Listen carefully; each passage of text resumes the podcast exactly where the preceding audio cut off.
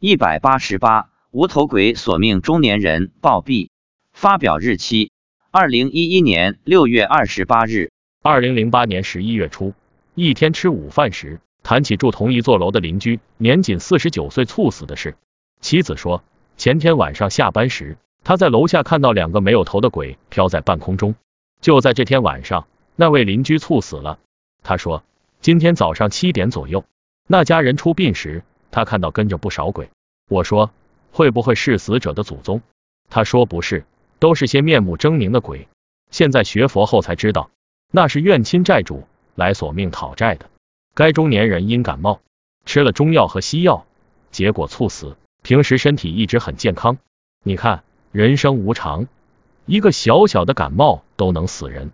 不明真相的人都以为是意外，但佛弟子都知道，偶然中有必然。就在这位中年人猝死的三个月前，我们这座楼还有一位中年男子突发癌症死亡，发现时已是晚期，赴上海住院一个月。无药可治，回家一周就死亡了。这一位还是有一定权势的领导干部，在病魔面前，官再大，权再重，也一样要去见阎王。怎么样才能不向阎王报道？那就只有好好学佛念佛，专修净土。到时你见的就是阿弥陀佛，而不是什么阎王。十二月十二日晚上，妻子对我说：“很可怕。”我问：“什么很可怕？”他说。邻居那个前不久死亡的人，最近老是跟着他，吓坏了。他叫他不要跟。我说，可能是想让你帮帮他。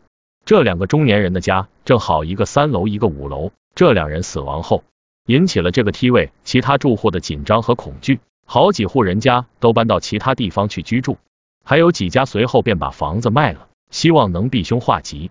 现在学佛了才知道，避凶化吉最好的办法就是念佛，有佛菩萨的加持。怨亲债主就不得其便，报复不了你，所以大家一定要好好念佛啊！